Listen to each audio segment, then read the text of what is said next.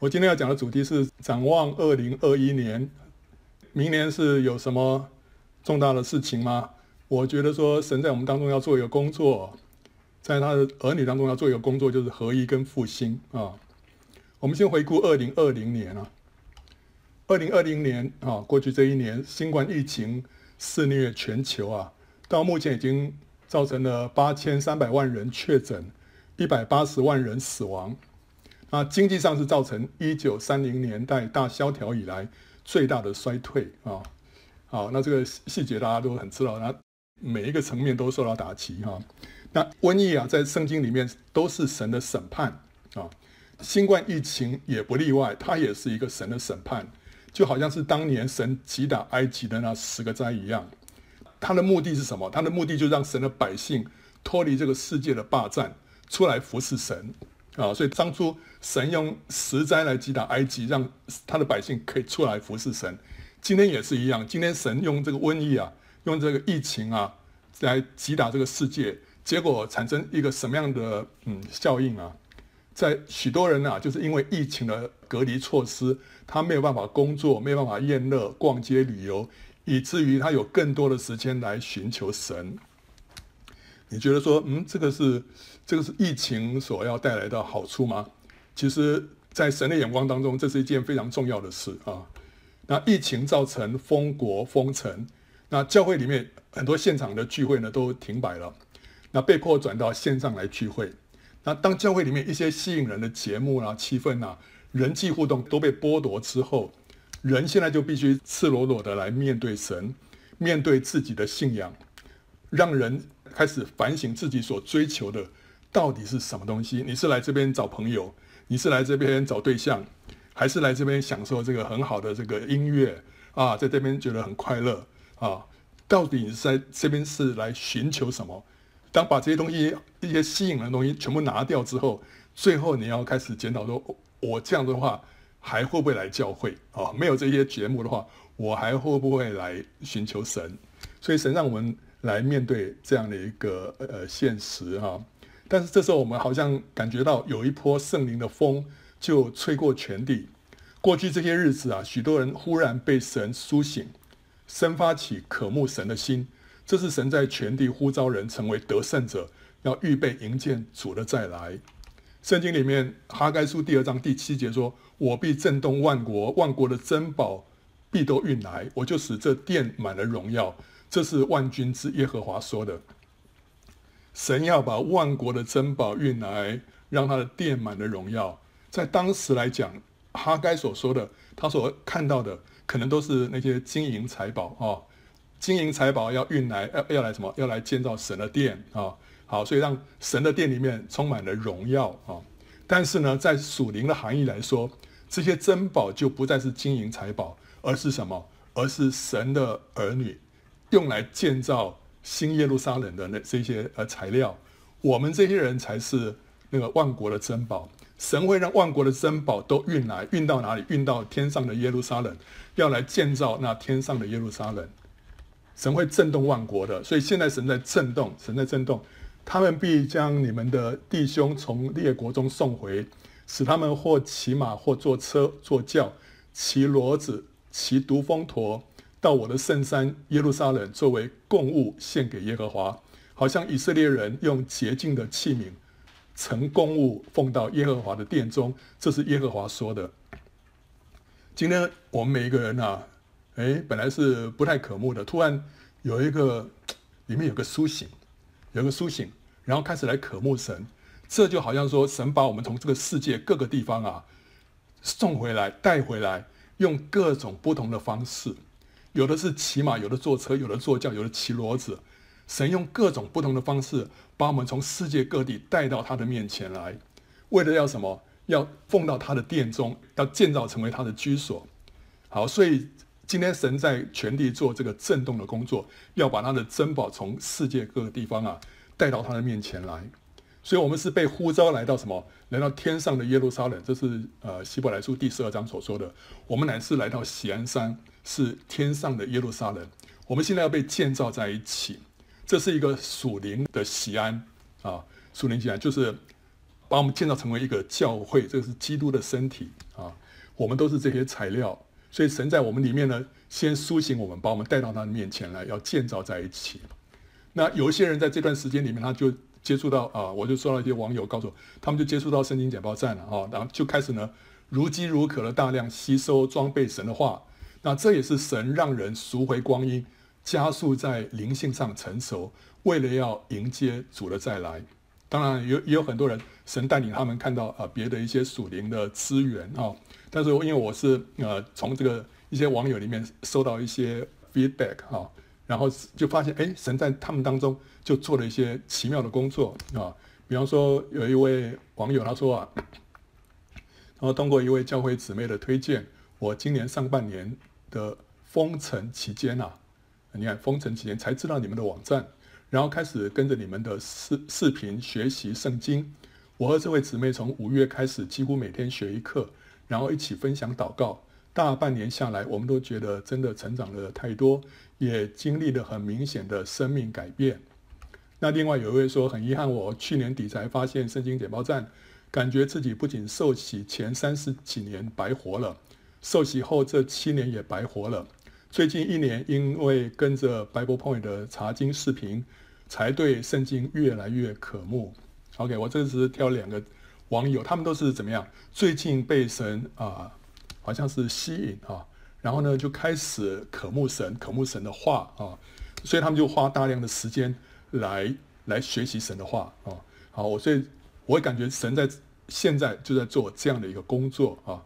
啊，我我最近又跟那个我们当中那个 Tracy。聊了一下，崔琦说了，他三个月就把我们所有的这个视频全部都看过了。我说哇，三个三个月，我们总共六百多个视频呢，三个月那一天要看多少？哦，所以所以神把这样的一个胃口呃放在我们里面，这真的是神奇妙的恩典啊。去年啊、神给我们一个主题经文啊，因为每年啊，因为我以前我在教会里面，每一年教会都会啊有一个主题经文，因为神就。把一个经文啊给整个教会，那那一年教会就就就的那段经文会常常的默想啊，那给我们带带来很大的属灵的帮助。所以呢，呃，从去年啊今年开始，我就想说，那我也仰望主啊，看主要给我们这些弟兄姊妹们有什么哈、劝勉啊。那后来仰望主就就给我这一段啊，这个是在啊以赛亚书二十六章哦八到九节，耶和华我我们在你行审判的路上等候你。我们心里所羡慕的是你的名，就是你那可纪念的名。夜间我心中羡慕你，我里面的灵切切寻求你，因为你在世上行审判的时候，地上的居民就学习公义。这是为着过去这一年啊，呃，我觉得主给我们这一段话。那这里头提到审判啊，果然这个新冠疫情就是神的审判了啊，世人呢叫苦连天。但是我们在其中呢，我们是怎么样？我们是羡羡慕神的名，就是渴慕什么神的赐给，以至于我们会领受到神的祝福啊。那夜间呢？夜间就讲到灾难期间，神使我们切切的来寻求他，他也使人从中学习公义，就是神的话。OK，所以我觉得为着过去这一年这段经文，实在是给我们一些啊很大的一个提醒，就是说在。这个疫情当中，这是一个神的审判，但是在神的审判当中呢，我们要怎么样？我们要来羡慕神啊，我们要来切切的寻求他，学习神的公义啊，好，所以这个是让我们一个很大的提醒跟安慰啊。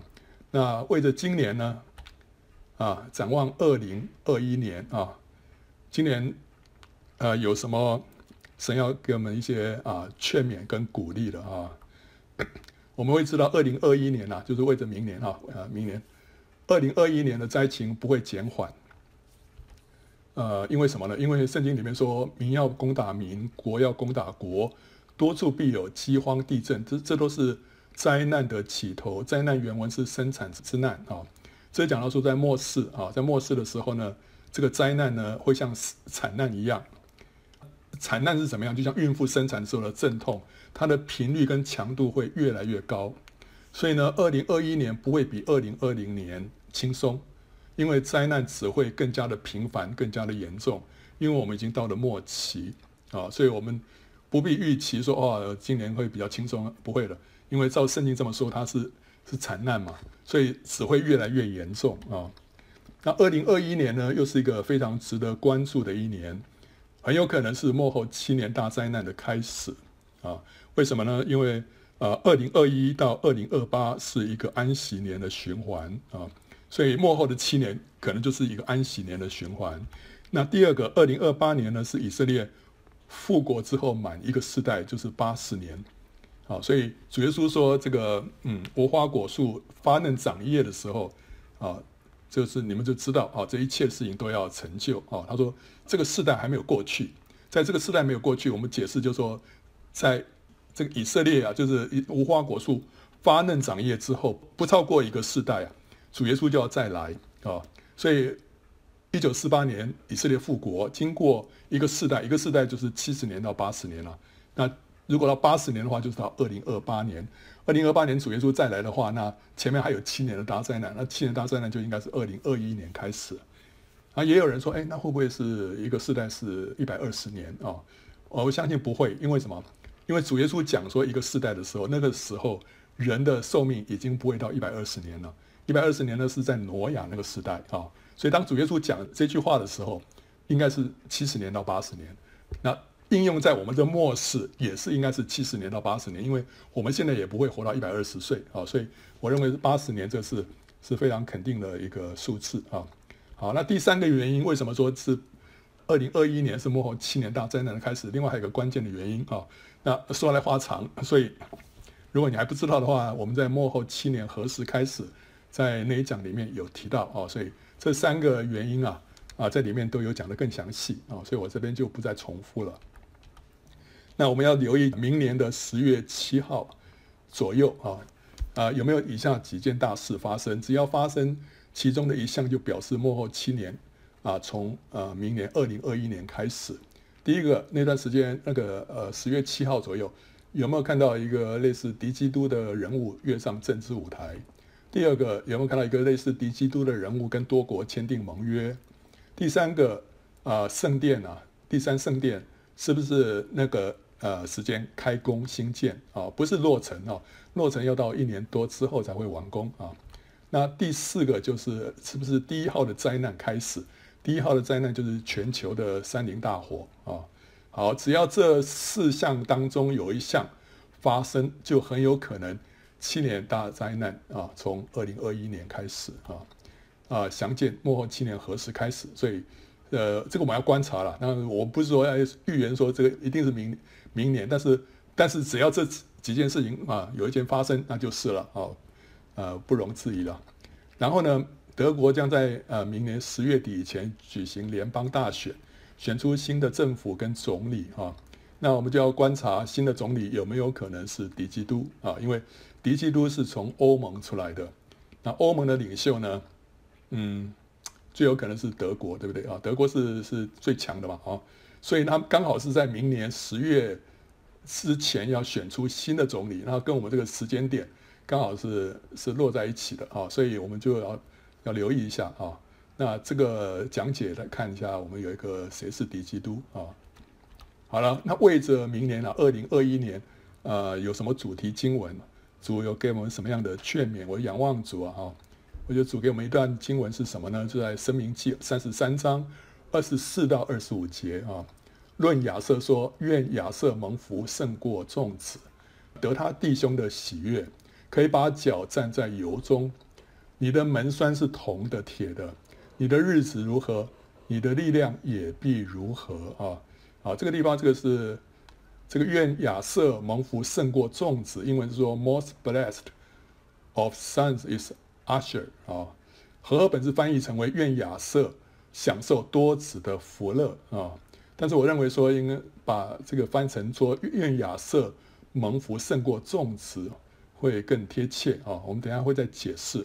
好，这段经文是它的背景是什么？这段背景是摩西给十二个支派祝福的时候，他对亚瑟支派所祝的福啊。那个不仅摩西给十二个支派祝福。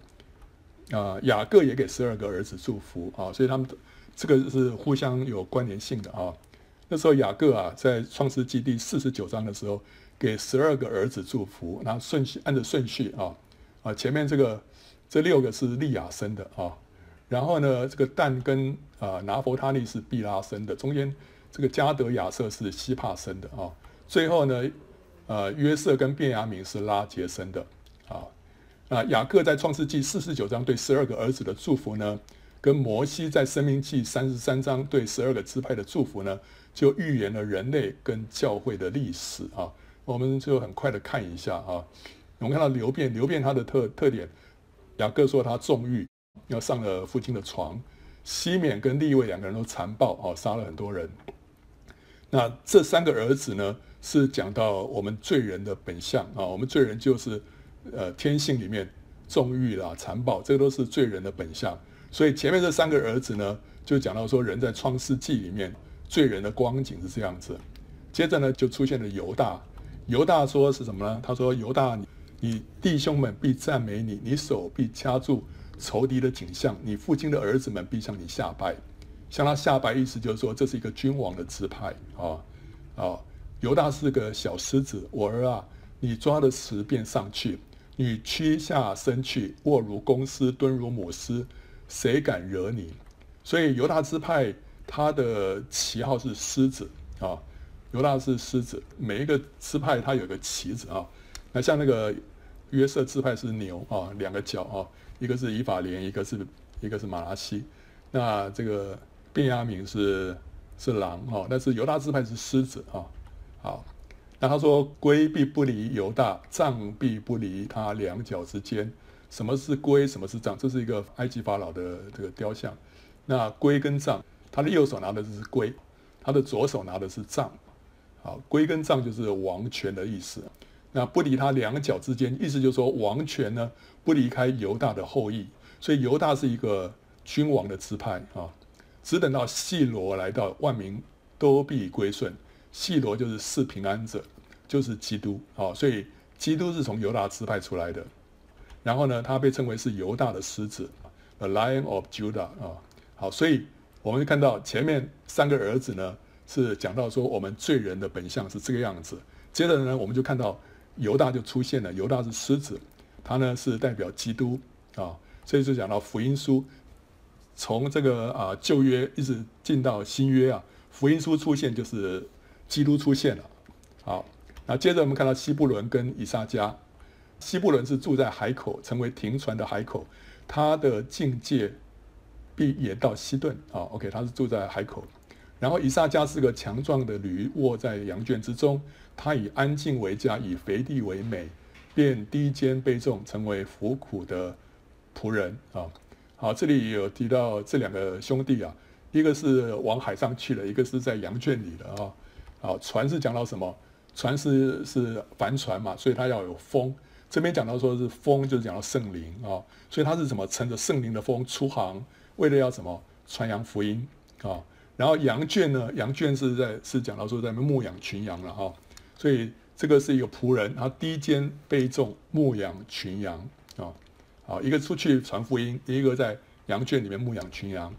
那这个摩西呢，给这两个支派的祝福是：西布伦啊，你出外可以欢喜；以萨迦啊，你在帐篷里可以快乐。呃，讲的一样的意思，西布伦是要出外的，是出去传扬福音；以萨迦呢，是在帐篷里啊。这是什么？建造教会。所以西布伦是讲到传扬福音，以萨迦讲到建造教会。传扬福音就是讲到使徒行传，使徒行传就是使徒们就是出去了，把福音传扬出去，借着这个圣灵的风啊，把这福音传扬到各个地方去。那建造教会呢，讲到新约的书信，新约的书信，保罗的书信啊，还有那些各个使徒的书信，的目的就是在建造教会。所以我们看到。这个整个历史一直往前啊，当基督出现之后，后来就是什么？就是帆船，就传扬福音，就是使徒行传了啊。基督升天之后，门徒就传扬福音。然后呢，接着是以萨迦是在帐篷里面，他是在建造教会啊。就讲到书信，所以从福音书、使徒行传到书信啊，我们就看到这个初代教会的这个往前发展。那接下来到了但啊，但他必作道上的蛇，路中的毁。咬伤马蹄，使骑马的坠落于后。然后他说：“耶和华，我向来等候你的救恩。”这是雅各所说的。这到底是怎么回事呢？啊，这个但啊，他本来是他分到了地在南边啊。但后来他觉得说这个地方不够他住，所以他就有一批人就搬到北边去了，在那边呢，他们占领了一块地啊，那个地方把它取名叫蛋。好，那结果呢，在那边发生了一些事情嘛。在四世时代呢，他们在那个地方设立的偶像啊，这个在四世纪里面有写的。到了北国的时期啊，耶罗波安的时候在在北国呢设立两个金牛犊，一个在南边，一个在北边。北边呢就是在但啊，所以但这个地方呢，曾经设立偶像，后来又设金牛犊，所以这个是让以色列人走偏的一个支派啊啊，所以但的失败是什么？它使这个信仰变质，成为绊脚石啊。神本来是让他们在耶路撒冷啊，在在一起敬拜，但是但他另外设立一个敬拜的中心啊，啊，所以他成为成为一个让这个信仰变质了啊，好，那这个就讲到说，这个出来教会之后，后来天主教天主教出现啊，这是在中靠近中世纪的时候，然后呢，耶和华我向来等候你的救恩，就是那很长的时间呐、啊，有一千年的黑暗时期啊，都是天主教啊，好，所以。我们看到，在这个出来教会完了之后，后来经过一段时间呢，信仰就开始变迟了，就是天主教，这是讲到但的支派。后来呢，到了加德支派是什么呢？加德支派啊，啊，就讲到说是这个宗教改革了。加德必被敌军追逼，他却要追逼他们的脚跟。迦得本来在河东啊，在河东这个地方就就容易被仇敌攻击哈，但是他说迦得会追逼他们的脚跟，这个是。讲到宗教改革，却是真的，因为宗教改革者虽然受到逼迫，可是他们最后会得胜。然后呢，我们就看到这边所讲的这个经文啊，你把它配在宗教改革上面，都是蛮这个相配的。他说：“使迦得扩张的，应当称颂。”宗教改革领域后来的确越来越扩大。然后迦得铸如母狮，他撕裂膀臂，连头顶也撕裂，就讲到他胜过了天主教的势力。他为自己选择头一段地，他们是从德国发源的啊，马丁路德，因为在那里有设立律法者的份存留，设立律法者这原文是说刻印者啊。德国呢是欧洲活字印刷术的发源地。好，OK，然后呢，他与百姓的首领同来，他施行耶和华的公义和耶和华与以色列所立的典章。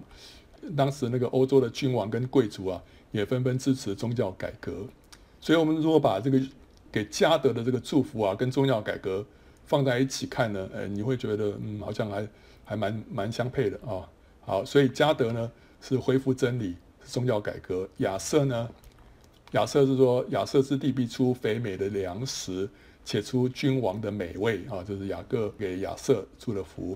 所以宗教改革之后，圣经就成为一本敞开的书。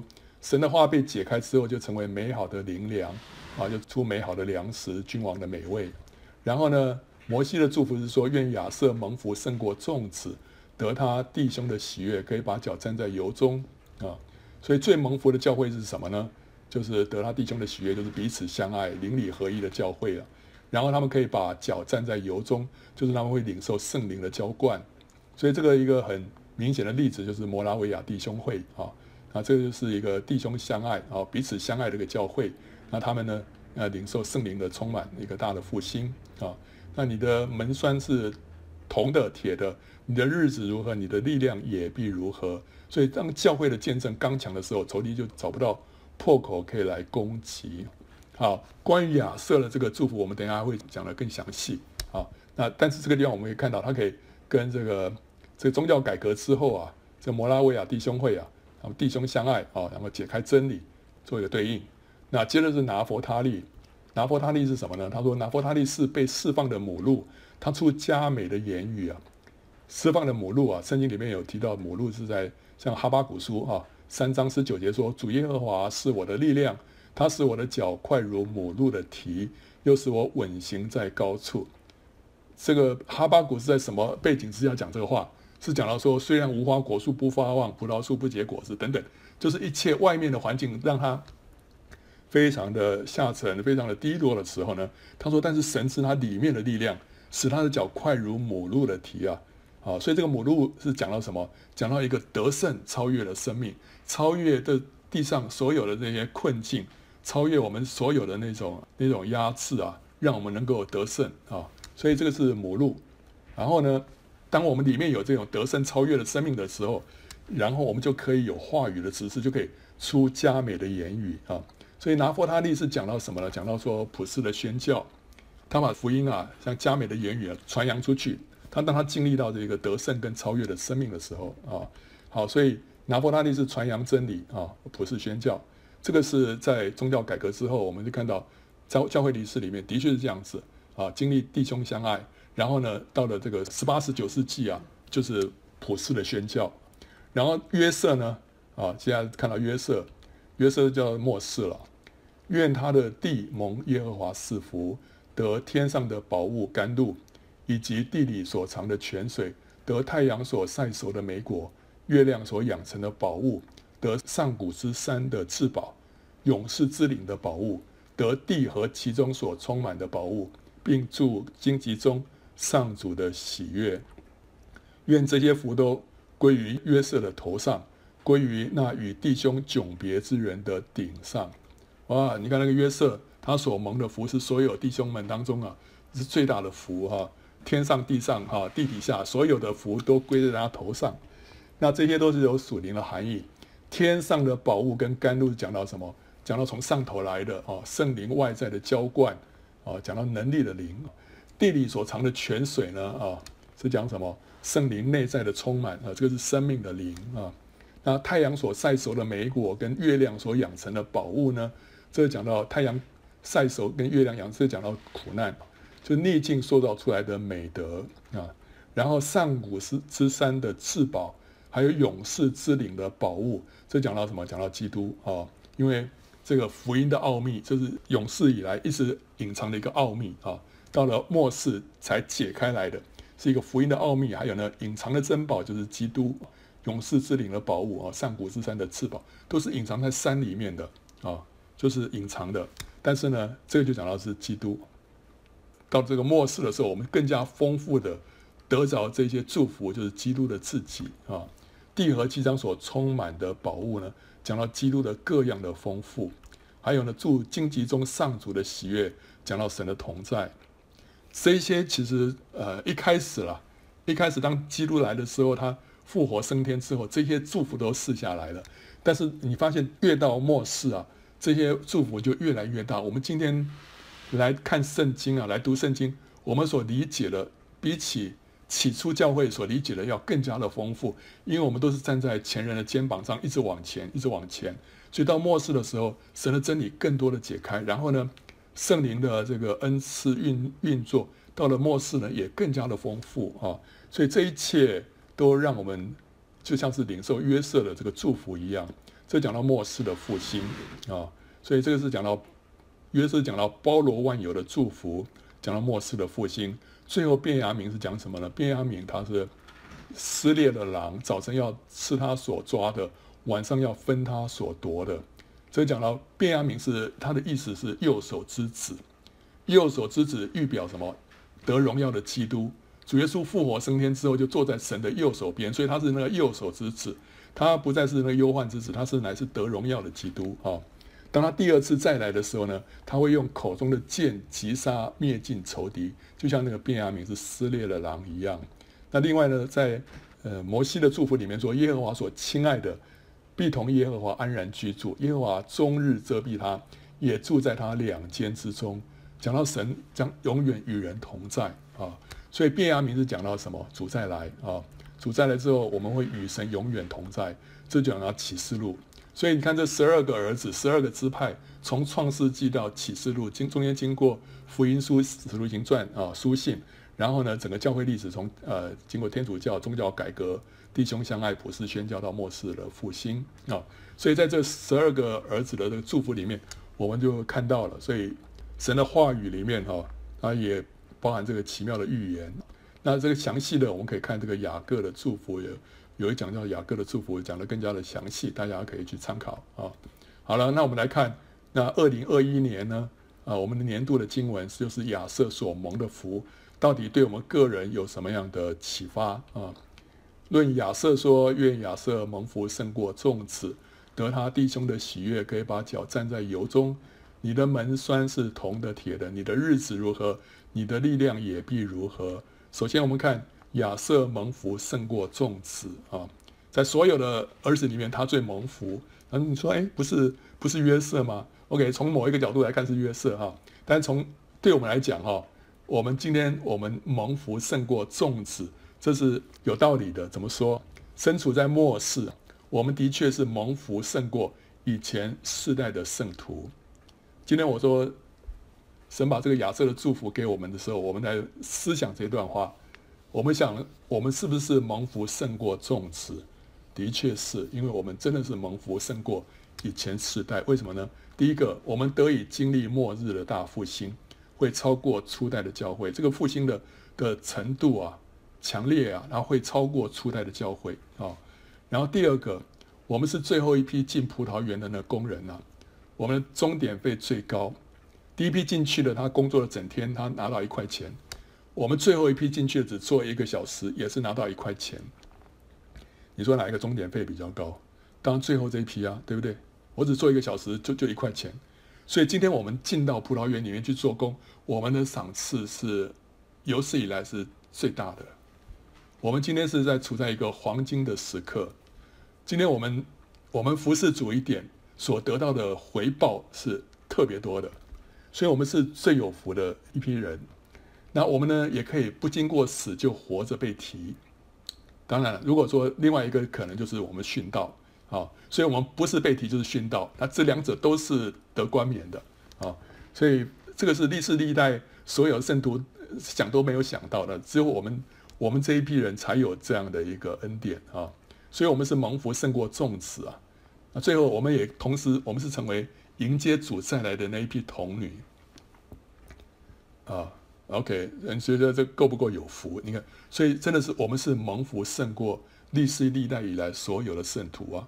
所以我们要知道我们所处的地位，我们要知道我们所蒙的恩典，我们就要把握，我们就要就要抓住哦，不要浪费时间，不要把自己的这个生命啊浪费在不不重要的事情上面啊。然后呢，第二个得他弟兄的喜悦，可以把脚站在油中。这讲什么呢？就是亚瑟得他弟兄的喜悦，意味着他跟众弟兄之间没有芥蒂，没有隔阂，关系融洽，他们是彼此相爱的啊。这是一个彼此相爱的一个一个光景啊。然后呢，亚瑟弟他盛产橄榄油，油就是预表圣灵啊。脚站在油中表示什么？表示油的产量丰富啊。多到一个地步啊！你你就是这呃脚就是站在油中啊，那这预表什么？预表一个人满有圣灵，他身上满有圣灵，而且呢，他是什么？行在灵里面，他他他脚站在油中啊，就是他行在灵里面。什么叫做行在灵里啊？就是凡事体贴圣灵，顺从圣灵，被圣灵引导。你身上已经那么样丰富的被神的灵来充满之后。你就很容易明白神的引导跟旨意，这时候你就很容易就能够体贴圣灵、顺从圣灵、跟随圣灵，啊，就是行在灵里面。所以这是亚瑟的祝福啊，彼此相爱之后就行在灵里，这是圣经的一个原则，就当基督的肢体彼此相爱、互相接纳之后，就能够领受丰富的圣灵，可以行在灵里面。啊，诗篇一百三十三篇啊，一到二节说。看啊，弟兄和睦同居是何等的善，何等的美！这好比那贵重的油浇在亚伦的头上，流到胡须，又流到他的衣襟。好了，贵重的油就是圣灵，对不对？要浇下来，从亚伦的头上讲到从基督了啊，基督是那个头啊，然后呢，流到什么？流到身体，流到我们这个整个这个基督的肢体啊。所以从头流下来，那先决条件是什么？弟兄和睦同居啊。所以要先有彼此相爱之后，圣灵才会这样子流到全身呢、啊。所以先有彼此相爱，才有圣灵高油。彼此相爱呢，是十字架的功课，哈！你要先经过十字架才能够彼此相爱。我们必须要放下自己，才能够去接纳别人，才能够爱别人。我们越多的背十字架为弟兄舍己，就越多的被圣灵充满。这是永远不变的一个铁律。你想要被圣灵充满，那你就要更多的背十字架。你就要更多的舍己，放下自己的意见，放下自己的喜好来顺服神。当你越多的顺服的时候，圣灵就越多充满你啊。那当你越多的被充满之后，你就能够越多的顺服。所以这个弟兄和睦同居之后，就会带下贵重的油啊。所以我们再来看，其实啊，新的一年主在我们身上有一个很重的呼召，就是要我们彼此相爱，要合一啊。主耶稣在最后的晚餐当中啊，嘱咐门徒要什么？要彼此相爱。他说：“我赐给你们一条新命令，乃是叫你们彼此相爱。我怎样爱你们，你们也要怎样相爱。你们若有彼此相爱的心，众人因此就认出你们是我的门徒了。”这是主耶稣在最后晚餐的时候给他们的命令啊，而且再三的强调啊。好，然后呢，最后他又为门徒做一个最后的祷告，就是要他们怎么样合而为一。所以他说，他祷告说：“圣父啊，求你因你所赐给我的名保守他们。”叫他们合而为一，像我们一样。这是主耶稣为门徒所做最后的一个祷告，就是要他们合而为一。他所以他最后的一个命令是什么？彼此相爱。最后一个祷告是什么？让他们合而为一。所以这是主耶稣在这个地上最后的时刻所留下来的命令跟他的心愿，对不对？好了，今天我们怎么样？我们要迎接主的再来了。那这两个一定要先达成啊。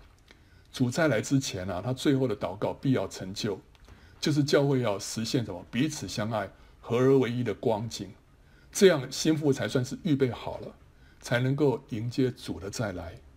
这个条件没有达成，主没办法再来。可是主再来时间是确定的，他不会再往后拖延了啊！因为我们说无花果树发嫩长叶之后，经过一个世代，所以那个时间是确定的。那现在时间已经剩下很短了，对不对？我们也即将要进入什么幕后七年的大灾难当中了，所以教会必须在怎么样，剩下非常有限的时间之内，就要来达成彼此相爱、合而为一的使命。我们就不能再浪费时间在无谓的争斗上面。你今天放眼望去，教会其实花很多时间在一些无谓的事情上头，甚至于在那边彼此相咬相吞，这都是在浪费时间。我们现在要赶快啊，赶快要在这非常有限的时间之内达成。彼此相爱，合而为一。如果，如果，如果二零二一年的秋天，七年大灾难开始，我们要预备进入这个大灾难，我们剩下几个月的时间。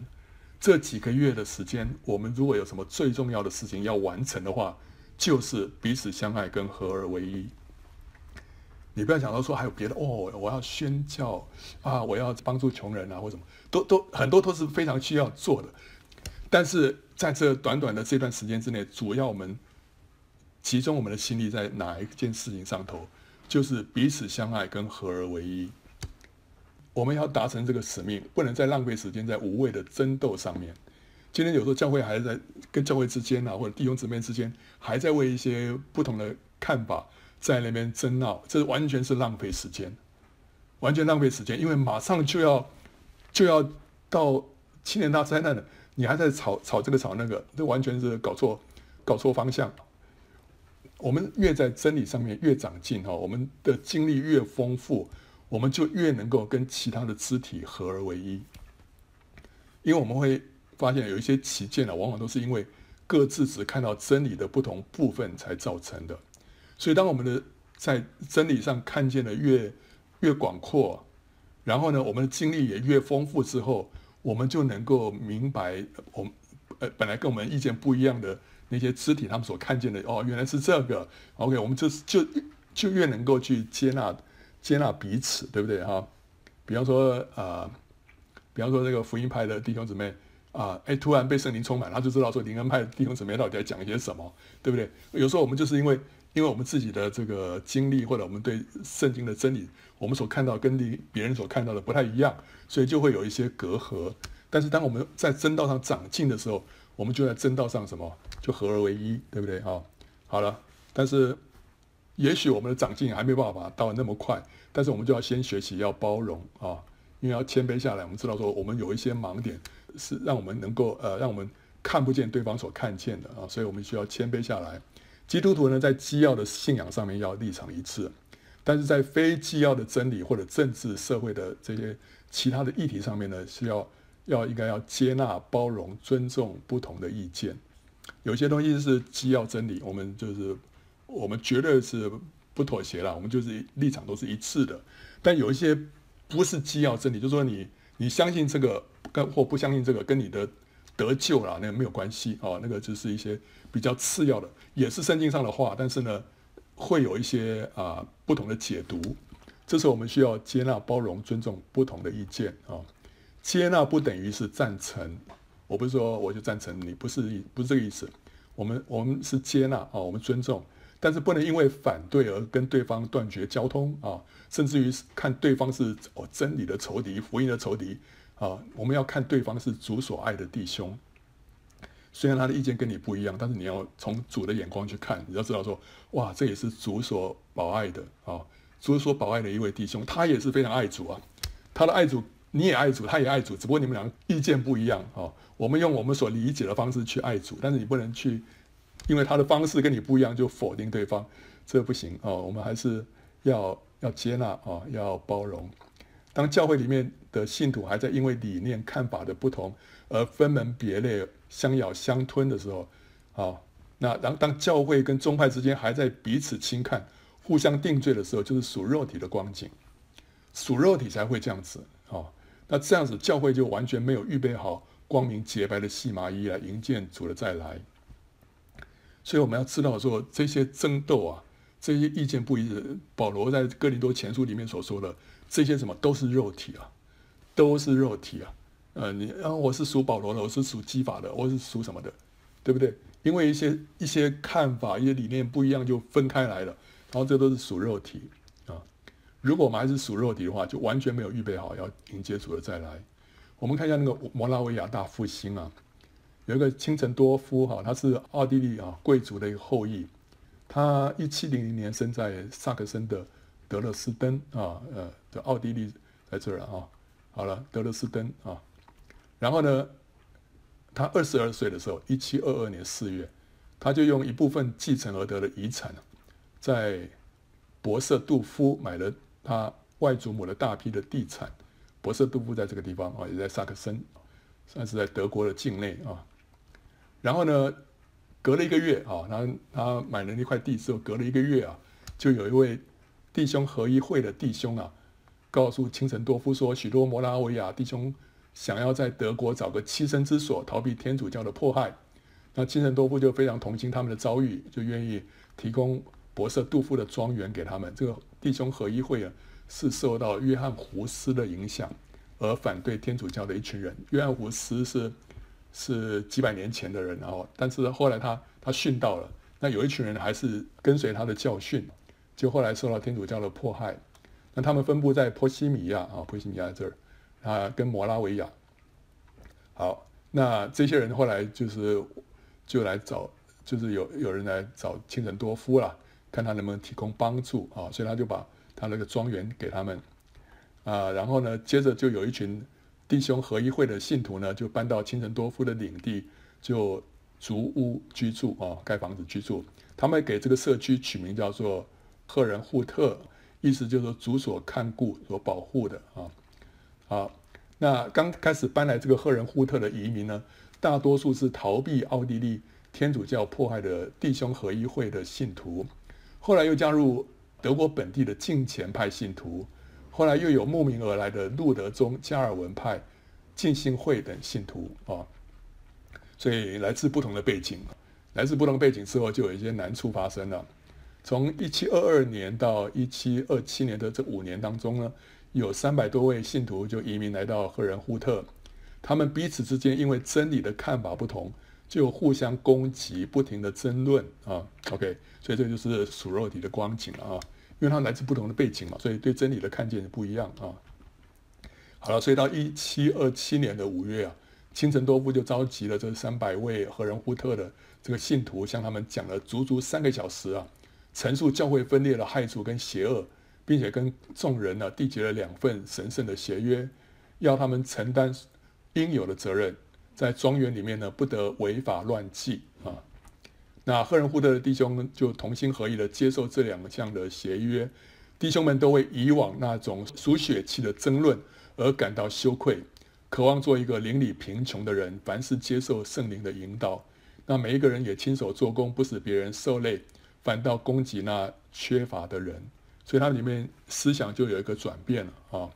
那，三个月后啊，三个月后，在一七二七年的八月十三号，博瑟杜夫的教区的牧师呢，就先在赫仁户特呢传讲了信息之后，之后就跟着会众呢一起步行一里的路哈、到了博瑟杜夫的教堂参加聚会。这一路上，凡是有间隙的弟兄姊妹都互相认罪，求主赦免。等到他们在教堂里面唱诗的时候，人就人们就很难分辨什么是唱诗的声音，什么是哀哭的声音。当大家恳切祷告，并且以忧伤痛悔的灵认罪的时候，突然之间圣灵从天倾倒下来。究竟那天发生了什么事情？没有一个人能够用人的话语说得清楚。当会众离开教堂的时候，他们分不清楚身在何处，是在地上还是在天上。清晨多夫说啊，在那一刹那临到众人的，使所有在场的信徒都感觉到，基督与每一位每一个人呢紧密地靠在一起。大家一致认同，那天是摩拉维亚弟兄们的五旬节，哇！所以你看到，当彼此认罪、互相接纳，在邻里合一的时候，接下来就发生一件事情，就是圣灵的大浇灌啊。两周之后，二十四位弟兄跟二十四位姊妹就立下志愿，要开始二十四小时不间断、轮班的祷告。他们为了教会的蒙祝福，为了教会的见证而祷告。整整一百年，这二十四小时的祷告聚会没有间断过。摩拉维亚弟兄会是更正教当中最先认真遵行基督大使命的教会。他们先派出宣教士到西印度群岛向黑奴传福音，之后又派出许多宣教士往格陵兰、北美洲、圭亚那、埃及、南非、拉布拉多、荷兰、英国跟波罗的海诸国宣教。今天摩拉维亚教会仍然很小，但是在遵行大使命方面，他们对其他宗派有极大的影响，这影响力和他们的教会的人数不成比例。那个约翰卫斯理那个巡礼会就受到他们很大的影响啊。他们的格言是什么呢？啊，在根本的事上合一，在非根本的事上自由，在所有的事上有爱心。In essentials, unity. In non-essentials, liberty. And in all things, charity. 啊，所以呢。因为来自不同的背景嘛，所以他们就是讲，就是说在 essential，就在根本的事情上头呢，要保持合一；但是在非根本的事情上头呢，让大家彼此有一个自由啊，你你可以做你的，我做我的的，我们彼此尊重啊。那但是在所有的事上呢，就保持爱啊。好了，今天圣灵要浇灌跟复兴哈，现今许多教会好像是摩拉维亚弟兄会初期的光景，也是陷于严重的分裂当中。啊，我们过去这几个月更是严重，对不对？还有这个呃，因为政治的因素啊，教会就严重的分裂。可是当弟兄们彼此和好、互相认罪之后啊，圣灵就能够在一刹那之间呢、啊，浇灌下来，带下全面的复兴。这不需要很长的时间，你只要认罪，只要在神神的面前彼此和好，圣灵很快的就能够浇灌下来，然后就带下全面的复兴啊。这波末世的圣灵大浇灌跟教会大复兴。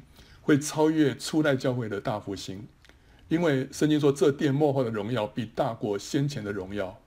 哈该书二章九节所说的，这殿就讲到教会，教会末后的荣耀会大过先前的荣耀，教会末后的复兴会超过先前的复兴，末后的浇灌会超过先前的浇灌啊！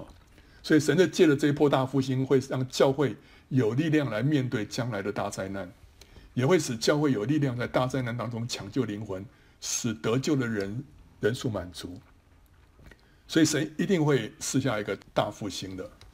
那大复兴的前提是什么？我们需要彼此相爱，需要在灵里合一啊。末世大复兴必然来到，但我们是否在其中有份呢？就看我们是否愿意谦卑自己，放下成见，接纳不同意见的弟兄姊妹了。什么地方先有互相接纳、彼此相爱，什么地方就先降下复兴；什么地方还在彼此争斗、还在分裂，那个地方复兴就不会临到，圣灵就不会浇灌。所以，我们知道说我们现在该做什么事，对不对？凡是愿意抖下自己身上的尘土，这个尘土就是讲到世俗的挂虑，脱去容易缠累自己的罪，不再被肉体纠缠、浪费时间的，来跟上。主的行动的人就能够进入这波复兴当中，成为末世的得胜者。我们要知道，真的是有太多事情霸占我们的心思意念了啊！有些事情不要再去纠缠在其中了，我们要赶快往前，就是向着标杆直跑，向着标杆直跑哦，才能够进入这一波的复兴当中啊！不要再浪费时间了。合一的秘诀是什么？是饶恕。我们看到以弗所书跟哥罗西书啊，是两卷姐妹书信，它的信息非常的类似啊，当然是重点不一样。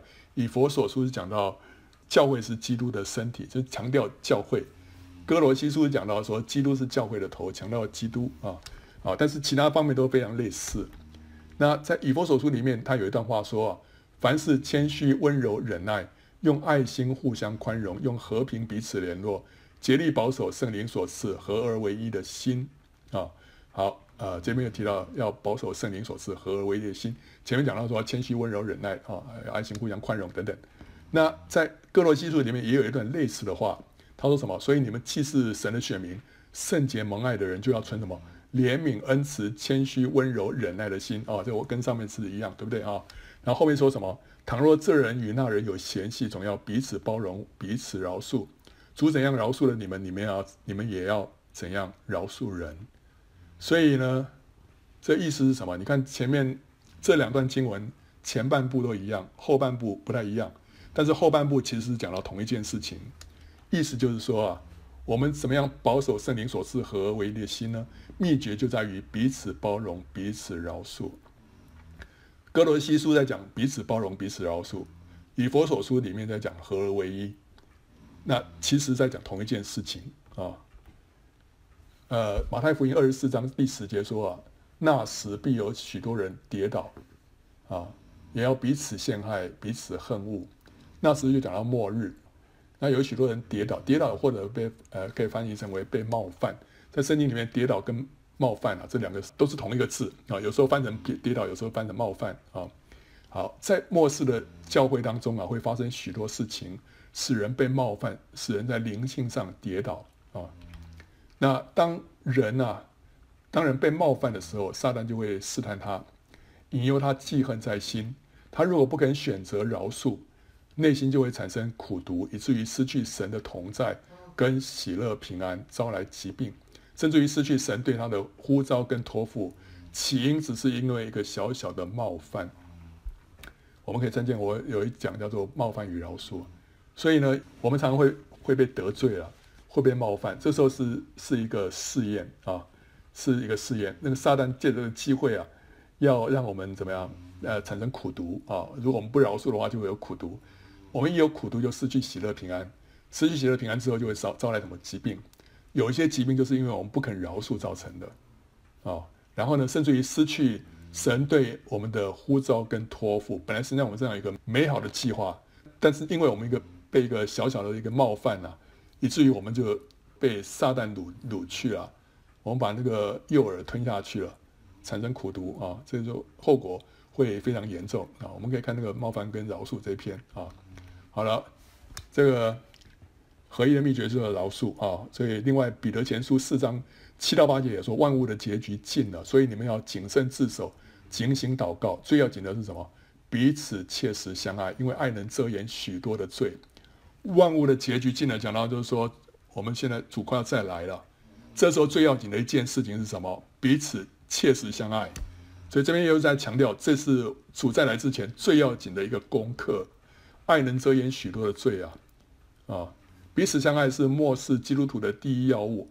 爱使我们不看弟兄的软弱、缺陷、负面跟罪恶，我们只看他美善的那一面。如此，我们就不会被冒犯，不会被绊倒啊。所以啊，约翰一书里面说，爱弟兄的，就是住在光明中，在他并没有绊跌的缘由，没有被冒犯的缘由。你爱弟兄，你看他的好的那一面，你就不会被他冒犯啊，你就不会被绊倒。那神是一个乐于饶恕人的神，当我们被冒犯的时候，我们选择饶恕，就是在彰显神啊。所以主耶稣在十字架上说了七句话，第一句是什么？父啊，赦免他们，因为他们所做的，他们不晓得。主耶稣是一个乐于饶恕的人啊。那教会里面第一个殉道者司提反被打死的时候，他最后的祷告是什么？主啊，不要将这罪归给他们啊。所以他也是也是在这个饶恕的这件事情上头彰显了神的荣耀。刚刚我们提到有个约翰伍伍斯啊，那时候他被烧在火刑柱上的时候，他也是求神赦免那一些啊杀他的人啊。当饶恕成为我们的习惯，我们就不会给撒旦留地步，也保守了圣灵所赐合而为一的心啊。所以我们要成为，这要成为一个习惯了。主耶稣说：“你们要饶恕几次啊？七十个七次啊！”所以这要成为一个习惯。当一个得罪、一个冒犯过来，马上就是什么？马上选择饶恕，马上选择饶恕，不要在那边心里头那边在那边那边嘟囔了半天啊！啊，想了半天之后，到最后，好吧，好了，原谅你，不是这样子啊！一开始就原谅，一开始就原谅，就不会给杀人留地步啊啊！那 OK，所以。对亚瑟的祝福啊，后面又说什么？你的门栓是铜的、铁的，你的日子如何，你的力量也必如何。这讲到什么？他的门栓是铜的、铁的，表示他的城池稳固，没有破口，不怕敌人的攻击啊。当基督徒彼此相爱，行在灵里，仇敌就找不到破口来攻击他，他就没有半点的缘由。当大灾难来到的时候呢，他的将蒙神的保守，而且当苦难越大，神的恩典也会越多，使他不仅得胜，还得胜有余。他说：“你的日子如何，你的力力量也必如何。”我们眼前要面对的那个日子啊，是非常大的挑战，对不对？但是挑战越大，神的恩典越多啊，你的力量也越多啊。日子如何，力量就如何。你的日子如何，力量也必如何啊。英文说：“Your strength will equal your days。”所以可以翻译成什么？你的年日有多长，你的力量也会有多大。我 equal your days，你的日日子很很长，你的日你的那个力量就会有多大。我们从大灾难开始啊，到得胜者被提，但会经过五年的左右。这五年的期间呢、啊，神这句话告诉我们说，他的恩典会够我们用的啊。那我们的日子有多长啊？神的恩典就有够我们用的。所以最后我们做一个结论啊。第一个，二零二一年呢是。会是十分关键的一年，灾难预期会更多，末后七年也有可能从这一年开始。可是呢，这也是历世历代以来教会最蒙恩的时刻，哇！教会将会进入末世的大复兴，甚至于超越初代教会的复兴。所以，我们不是眼睛看着那个灾难，我们乃是看着那个荣耀啊！神要赐下大的荣耀，要赐下圣灵的大浇灌啊！我们要。跟上啊！我们要接受、要领受这样的祝福啊！但是迎接复兴的先决条件是什么？圣徒要放下成见，互相接纳，彼此相爱，合而为一啊！这是末世圣徒的第一要务。若非如此，我们就还没有预备好迎接主。不不管怎么样，主还是要再来，所以我们我们就只能抓住时间啊，赶快跟上啊！信徒必须使饶恕成为习惯啊，就不会给撒旦留地步啊！那最后，圣徒要彼此相爱，就会领受丰盛的圣灵，得以行在灵里，蒙神保守啊，不受攻击，而且在灾难当中呢，恩典会更加显多。OK，好，所以这个是为着往后这一年，二零二一年，我觉得神给我们的劝勉，劝勉，让我把时间啊用在刀口上面，我们在哪一方面需要加强啊？如果你心里头跟别人还是有嫌隙哦，一定要放下，一定要对付，这样才能够让我们能够领受幕后的大的祝福啊！好了，欢迎到声音简报站观看更多相关的视频和下载 PowerPoint 档。